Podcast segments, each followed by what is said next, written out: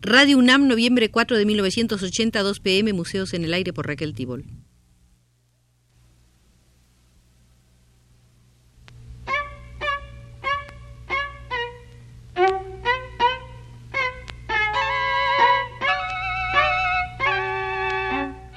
Museos en el Aire.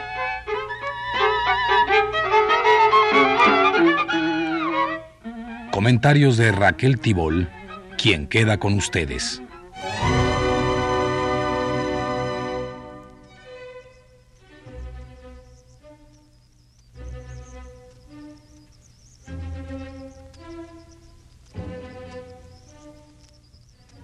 En medio del auge de la fotografía son muchos los problemas que se plantean y que merecen y deben ser analizados.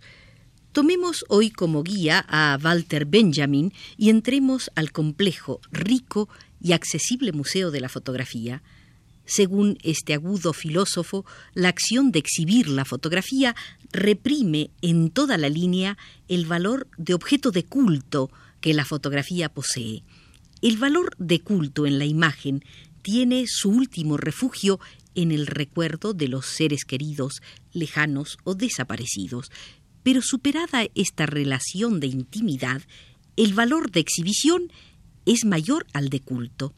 Otro detalle importante es la desaparición de la figura humana en la imagen fotográfica.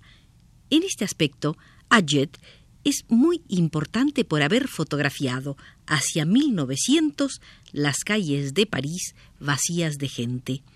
Poco después surge otro elemento importante, los pies de fotografías o pies de grabado en los periódicos cuyo carácter y conformación es muy diferente al título de un cuadro o una litografía. Quien mira una revista ilustrada recibe de los pies de foto unas orientaciones que en el cine se harán más precisas e imperiosas, pues en el cine la comprensión de cada imagen aparece prescrita por la serie de todas las imágenes precedentes.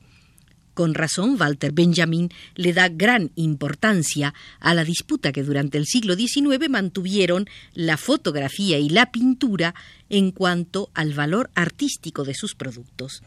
Esta disputa fue expresión de un trastorno histórico universal. La época de la reproductibilidad técnica desligó al arte de un fundamento, ser objeto de culto. El halo de autonomía del objeto artístico se extinguió para siempre.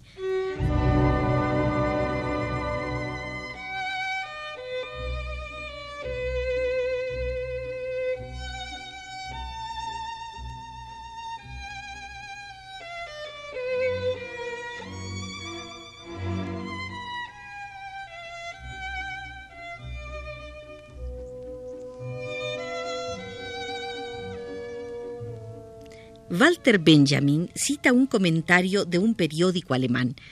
Periódicucho chauvinista remarca, Der Leipziger Staatsanzeiger. Vale la pena repetir la cita. Una verdadera imprecación en contra de la fotografía. Querer fijar fugaces espejismos no es solo una cosa imposible, tal y como ha quedado probado tras una investigación alemana concienzuda, sino que desearlo meramente es ya una blasfemia. El hombre ha sido creado a imagen y semejanza de Dios y ninguna máquina humana puede fijar la imagen divina.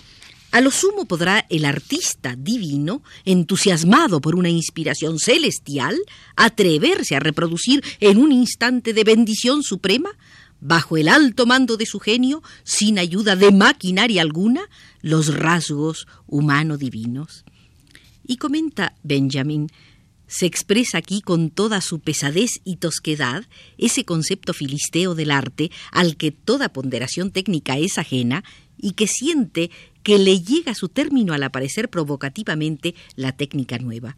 No obstante, los teóricos de la fotografía procuraron casi a lo largo de un siglo carearse sin llegar desde luego al más mínimo resultado con este concepto fetichista del arte, concepto radicalmente antitécnico y ya que no emprendieron otra acción que la de acreditar al fotógrafo ante el tribunal que éste derriba. Un aire muy distinto corre, en cambio, por el informe con que el físico Aragó se presentó el 3 de julio de 1839 ante la Cámara de Diputados en defensa del invento de Daguerre. En él desarrolla el presentimiento del verdadero alcance del invento para reproducir imágenes. Decía Arago, cuando los inventores de un instrumento nuevo lo aplican a la observación de la naturaleza, lo que esperan es siempre poca cosa en comparación con la serie de descubrimientos consecutivos cuyo origen ha sido dicho instrumento. A grandes trazos, abarca este discurso de Aragó el campo de la nueva técnica desde la astrofísica hasta la filología. Junto a la perspectiva de fotografiar los astros se encuentra la idea de fotografías de un corpus de jeroglíficos egipcios.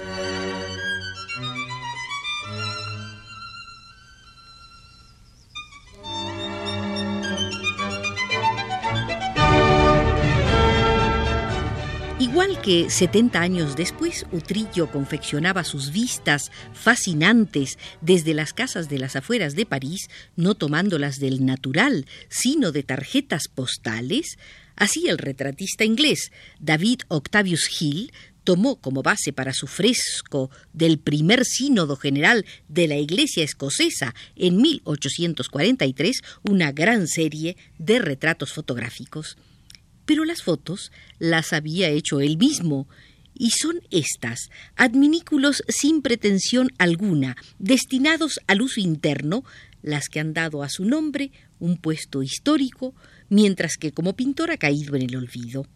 A pesar de toda la habilidad del fotógrafo y por muy calculada que esté la actitud de su modelo, el espectador se siente irresistiblemente forzado a buscar en la fotografía la chispita minúscula del azar de aquí y ahora con que la realidad ha chamuscado, por así decirlo, su carácter de imagen, a encontrar el lugar inaparente en el cual, en una determinada manera de ser, de ese minuto que pasó hace ya tiempo, anida hoy el futuro y tan elocuentemente que mirando hacia atrás podremos descubrirlo.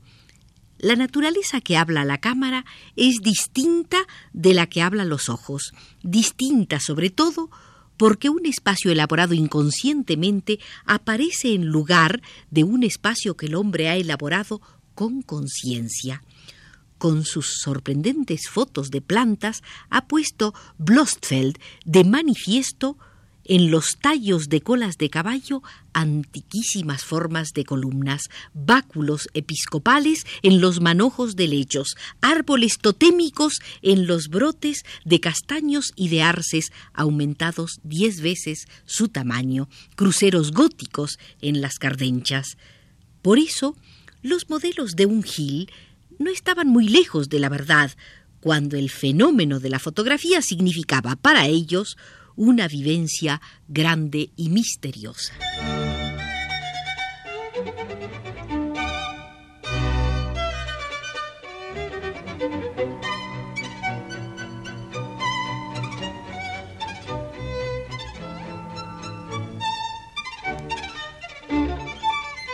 La auténtica víctima de la fotografía no fue la pintura de paisajes, sino el retrato en miniatura.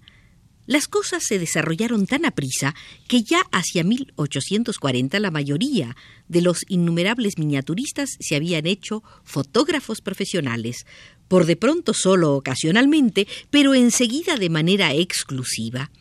Las experiencias les beneficiaron. Es a su previa instrucción artesana, no a su instrucción artística, a la que hay que agradecer el alto nivel de sus logros fotográficos. Los comerciantes se precipitaron de todas partes sobre los fotógrafos profesionales y cuando más tarde se generalizó el uso del retoque del negativo, con el que el mal pintor se vengaba de la fotografía, decayó el gusto repentinamente. Gusto y función se conjuntaron en los accesorios, pedestales, balaustradas, mesitas ovales fueron necesarios a causa de lo mucho que duraba la exposición. Había que dar a los modelos puntos de apoyo para que quedasen quietos. Si en los comienzos bastó con apoyos para la cabeza o para las rodillas, pronto vinieron otros accesorios que debían ser artísticos. A este respecto, Una publicación inglesa especializada decía En los cuadros la columna tiene una apariencia de posibilidad, pero es absurdo el modo como se emplea en la fotografía, ya que normalmente está en la fotografía la columna sobre una alfombra. Y cualquiera sabe que las columnas de mármol o de piedra no se levantan sobre la base de una alfombra. Fue entonces cuando surgieron aquellos estudios con sus cortinones y sus palmeras, sus tapices y sus caballetes a medio camino entre la ejecución y la representación, entre la cámara de tortura y el salón del trono.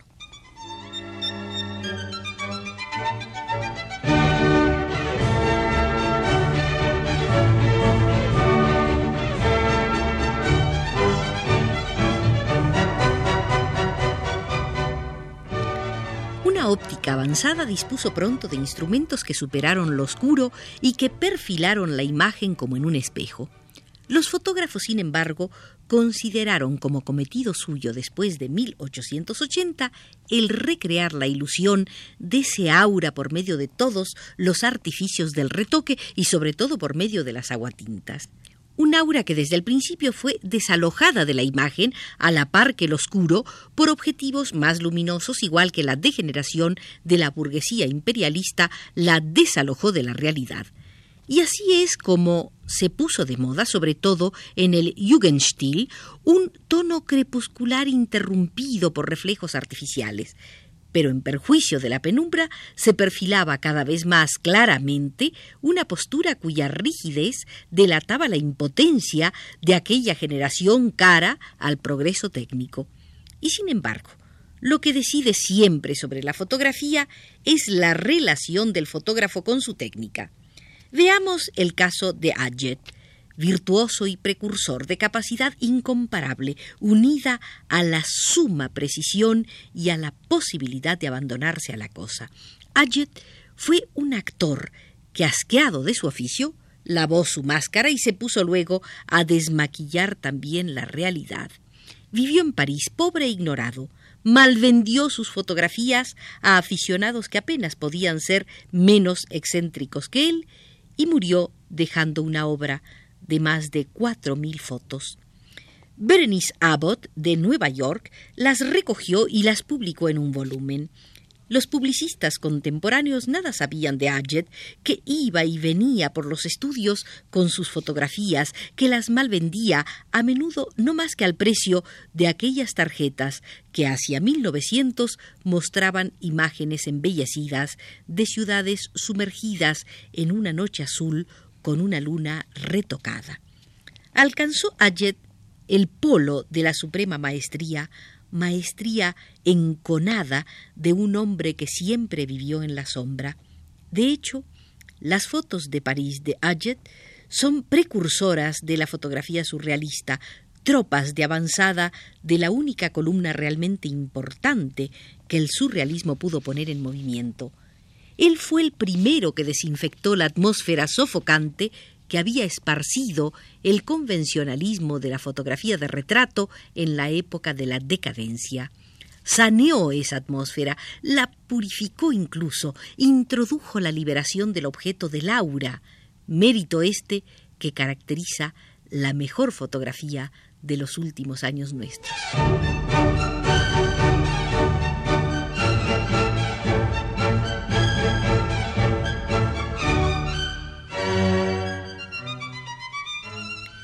¿Qué es propiamente el aura fotográfica? Una trama muy particular de espacio y tiempo, irrepetible aparición de una lejanía por cerca que ésta pueda estar. Hacer las cosas más próximas a nosotros mismos, acercarlas más bien a las masas, es una inclinación actual tan apasionada como la de superar lo irrepetible en cualquier coyuntura por medio de su reproducción. Día a día cobra una vigencia más irrecusable la necesidad de adueñarse del objeto en la proximidad más cercana, en la imagen o más bien en la copia, y resulta innegable que la copia, tal y como la disponen las revistas ilustradas y los noticiarios, se distingue de la imagen. La singularidad y la duración están tan estrechamente imbricadas en esta como la fugacidad y la posible repetición lo están en aquella. Quitarle su envoltura a cada objeto, triturar su aura, es la asignatura de una percepción cuyo sentido, para lo igual en el mundo, ha crecido tanto que incluso, por medio de la reproducción, le gana terreno a lo irrepetible. Ayet casi siempre pasó de largo ante las grandes vistas y ante las que se llaman señales características, no así ante una larga fila de hormas de zapatos, ni tampoco ante los patios parisinos en los que desde la noche hasta la mañana se enfilan los carros de mano, ni ante las mesas todavía tendidas y platos sin ordenar que están allí por cientos a la misma hora. Ayet pertenece a la generación que no estaba empeñada en pasar con su fotografía a la posteridad, sino más bien se retiraba un tanto pudorosamente a su espacio vital.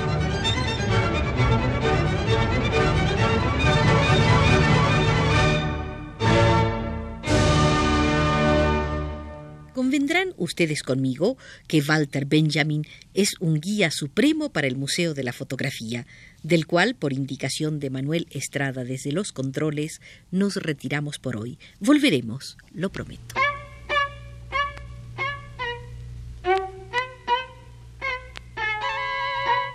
Museos en el aire.